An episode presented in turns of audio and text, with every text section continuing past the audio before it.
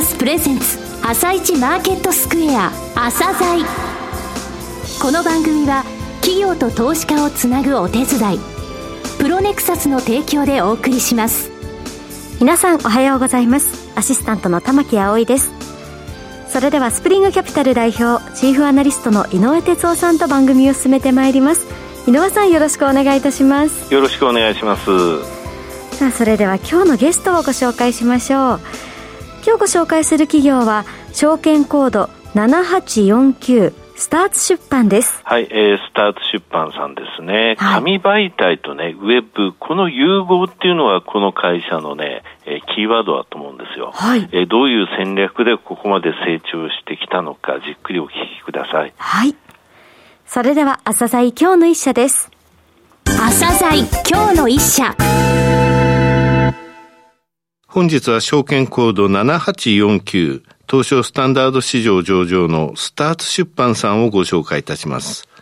お話しいただきますのは代表取締役社長の菊池修一さんです。本日はよろしくお願いします。よろしくお願いします。感動プロデュース企業へと、こちらがビジョンなんですね。二、はい、つの事業をされていらっしゃいますが、まずは簡単にですね、御社のご紹介、それから事業内容についてお話しください。弊社は、えー、スターツグループの中で、実は3番目にできた会社でありまして、ね、来年創業40年目を迎えます。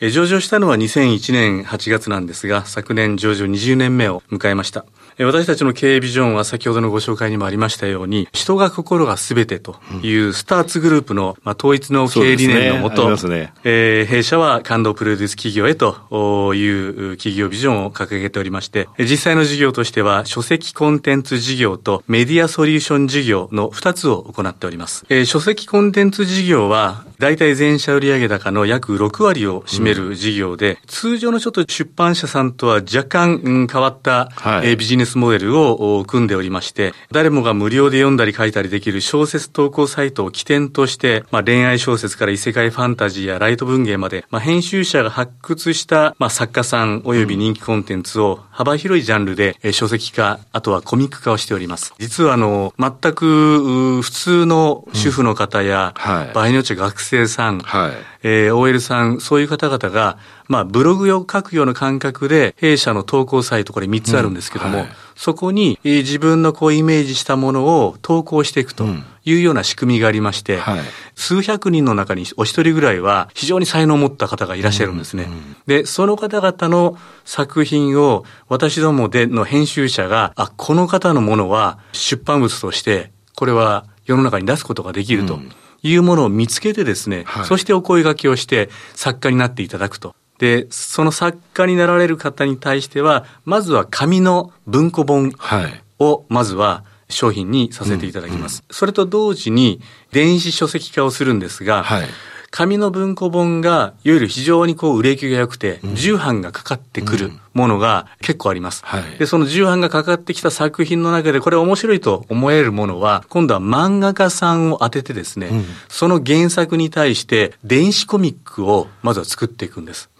で、電子コミック市場で売り出しをしていきまして、それが当たり出すと、最後に、あ、これはじゃあいけるねということで、紙のコミックで本として販売をするんですね。つまり、デジタルで入ってきたコンテンツが、紙と電子が、どんどん行き来しながら読者の方を増やしていくんですなるほど。で、なおかつすべてその間に、まあ、ビジネスとしても収益が上がってくると。何十万人にも読者がいるような、うん、そういうあの、今もう作家さんになられた方がですね、弊社のサイトを通じて、デビューをされた方が、延べで500人以上いるんです。すごいですね。ドリームインキュベーターみたいですね。年間でもですね、うん、もう100万部を超える、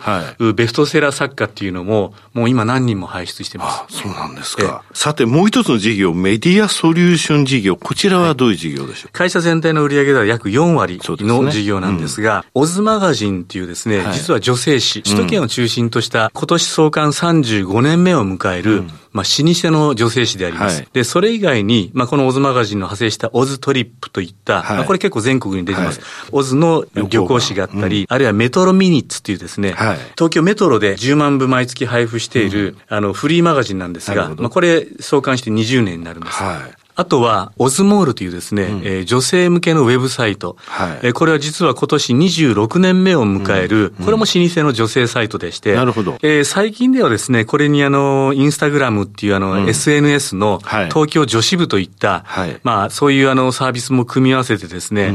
基本的にはこういうあの、昔からやっている雑誌、しかもこれ20年、30年も続けているということで、はい、非常にあの、読者やクライアントには、えー、信頼感や安心感が、まあ、長らくこう、醸成されてるんですね。はい、えー、この辺のブランドをうまく利用しながら、うんはい、えー、最新の、まあ、オズモールといったウェブサイトや、あるいは SNS を駆使してですね、はい。予約送客ビジネスと、うん、あとは広告宣伝反則の、まあ、マーケットソリューションビジネスというのを二つをやってると。いうやり方です。具体的にどういったところが予約できるんですか、これ？関東圏と、あとはまあ最近は名古屋および大阪、神戸、えー、京都にも、はい、今進出しておりますけれども、はい。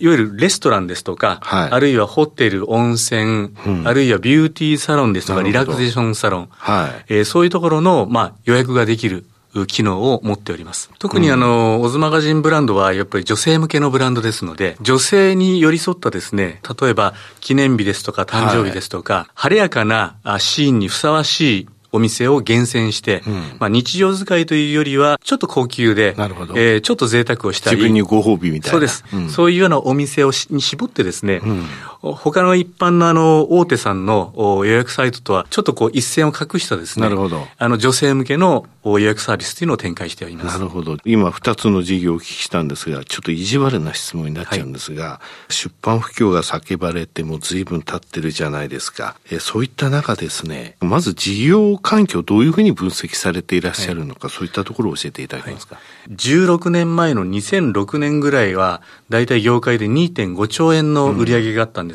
はい、もうずっと右肩下がりで、うん。今もう電車に乗っても雑誌を開いてる人も新聞を読んでる人も、小説読んでる人もほとんどいなくなって、まあ全部もうスマートフォンで完結できる世の中になってしまいました。現在業界としては、まあ4割減の1.5兆円を割り込んでいて、まあもう半減近くなってきています。かつて、まあ、4400社ぐらいあった出版社もですね、うん、もう今の現在の段階では、えー、3割減と2900社に減っていると。一方で、まあ、IT ビジネスっていうのは、当然ながら、まあ、今この10年間、どんどんどんどんイケイケ右肩上がりの産業ですので、新たな新規参入、コンペシタも大変多い業界だと思うんですけども、出版業界っていうのは、新規参入の会社はあるわけないですし、そうですね。えー、大手企業さんもどちらかというと、まあ、守りに入らざるを得ない。うん、でも、私としてしては1.5兆円もでもあるマーケットでありますし、うん、まあそもそも私どもの元々の企業規模は小さいわけですから、うん、しかも私はあの紙の本っていうのは絶対なくならないと。僕も。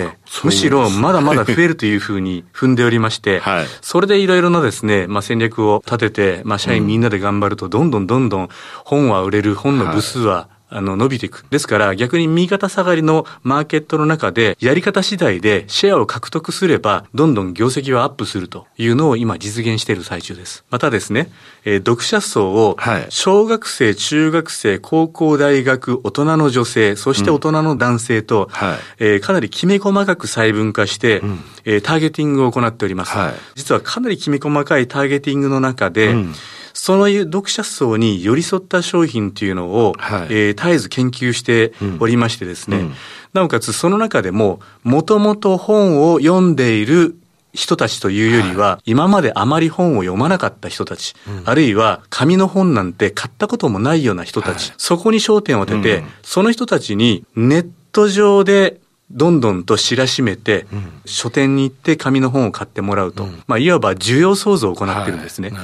い、ですから全体マーケットは下がっていても、うん、新たに需要創造を行えば、ここまあ5年10年、紙の本を買ったことがない、読んだことがないという人たちは実は激増してますから、スマホスマホでね。逆にその人たちにとってみれば新鮮なんです。ですから弊社の本を買って、こんなに紙の本が感動するとは思わなかったと。はいうん、こんなに泣けるもんだとは思わなかったっていう人たちがものすごい増えていて、はい、その口コミをまたネット上で書き込んでね、どんどん広がっているというようなことをやってます。それで社長ですね、メディアソリューション事業の方で、お出かけじゃないですか。はい、これってやっぱりコロナの時は影響を受けましたですか？いや、かなり影響を受けました。うん、この2年間、まあ正直言ってメディアソリューション事業は、まあ非常に厳しい状況が続きました。ね、ただし、オズモールは実は予約手数料ビジネスをやっておりますので、はい掲載されている店舗数が落ちたということは実はなかったんですね。うんうん、で、この2年間はなかなか送客はできないんですけども、うん、掲載店を増やし続けるという努力をしました。はい、なるほど。うん、そうしたときに、まあコロナが明けようとしつつありますよね。はいはいで、その段階で、えー、実はこのメディアソリューション事業にはお客様がどんどん戻ってきていて、はい、まあこの足元この4月、5月のプレミアム予約の売り上げっていうのは、昨年の多分2倍から3倍ぐらいまで急回復しているっていうのが、今の足元の現状です。それであの、コロナ禍でじゃあ、書籍コンテンツ事業が伸びて、そこの部分、あの、埋め合わせたってこともあります、おっしゃる通りです。書籍コンテンツ事業っていうのは、これ、巣ごもり事業ですから、はい、この巣ごもり事業の書籍コンテンツ事業に人員をどんどんシフトして、新たな作品をたくさん作りました。それによって、この2年間で、書籍コンテンツ事業の業績が多分倍ぐらいに急拡大しました。実は、世の中の出版業界自体は、はい、今現在の4月5月は前年比9割まで落ちているんですが、逆に弊社の出版物はですね、まあ、どのジャンルも非常にまあファンがつきましてですね、はいで、そのファンってなかなか離れないんですね。なるほど。えー、ですから、はい、お出かけ需要が増えたとしても、はい、ファンの方がどんどん私どもの本買っていただいて、うん、足元も前年比130%で、逆に今までのペースよりも加速して、今、本の売れ行きが良くなっていると。さて、今後の成長戦略、どういうふうにお考えか教えてください。この2年3年で、うん、この書籍コンテンツビジネスが急成長しております。で、足元も急拡大しているという実感がありますので、今現在、まあ、この春先も非常に人員を増やしてですね、はい、まずは、まあ、右肩下がりの出版業界の中で、えー、どんどんとポジションを上げていこうという考え方を持っておりまして、まあ、ゆくゆくは総合出版社を目指していきたいと。新しいレーベルを立ち上げてですね、うん、出版業界の中でもどんどんと影響力を上げていきたいというふうに思っているのがまず第一です。まあ、これはあの、紙だけではなくってデジタルの方もそうなので、うん、えー、デジタルコンテンツも今どんどん増やしておりますので、紙とデジタル合わせて、え拡大させていこうというふうに思っております。で、さらにメディアソリューション事業はコロナさえ落ち着けばですね、元に戻るというふうに踏んでおりましたので、まあ、まさにその足元がそういう状況になってますから、はい、メディアソリューション事業のオズの予約手数料ビジネス、うん。あるいは今までの私どもの雑誌やオズのブランドを活用した広告反則ビジネスっていうのは、どんどん拡大していけるだろうというふうに踏んでおりますし、えー、今の業績が非常にいいうちにですね、将来3年後、5年後を見据えたですね、うん、新たな新規事業の種なんていうのも、うん、どんどん今年から植えていきたいというふうに考えております。最後になりましたが、リスナーに向けて一言お願いします。出版社の社長が言うのもなんなんですけども、はい、改めてですね、紙の本を買う。で、まあ、本を読んでいただくとですね、やっぱり感動の度合いが違うんですね。これはあのデジタルで本を読んだりコミックを読むのとは全く違ってやっぱり人間っていうのは、これは若い人もお年寄りもそうですけども、一冊の本でやっぱり心のこう機微に触れるんでしょうね。うん、それを私この数年間ずっと実感しておりますので、はい、ぜひお近くの本屋さんに行って、一冊お好きな本を手に取ってですね、えー、ぜひ読んでいただきたいなというふうに思います。菊池さん本日はどうもありがとうございました。はい、ありがとうございました。